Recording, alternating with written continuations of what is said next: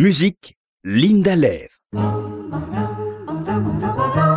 Alors aujourd'hui, on va parler des applaudissements en musique classique. Je suis certaine que chacun, chacune d'entre nous s'est un jour retrouvé au concert avec le dilemme d'applaudir ou non lorsque les instrumentistes font une pause.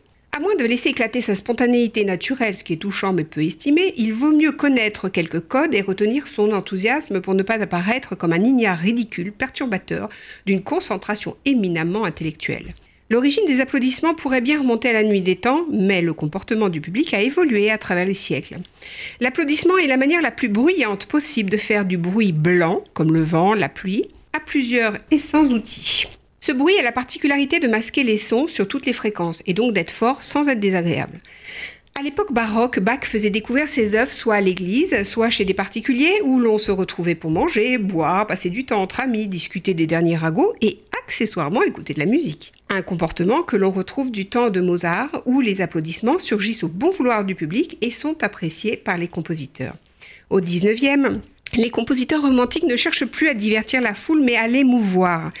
Pour guider le public, on invente les claqueurs, chargés d'applaudir quand il le faut. Le XXe siècle est l'ère des mélomanes. Richard Wagner considère son œuvre non comme un divertissement, mais un drame sacré qu'il faut respecter pour l'apprécier. Il va jusqu'à plonger le public dans le noir, très loin de l'opéra mondain où l'on vient pour être vu. Les disques permettant une écoute plus intime, les mélomanes deviennent de vrais professionnels et transforment la musique en art sacré qu'il faut écouter en silence. Seul l'opéra où les manifestations sonores sont autorisées, après les grands airs, conserve encore cet esprit des XVIIIe et XIXe siècles.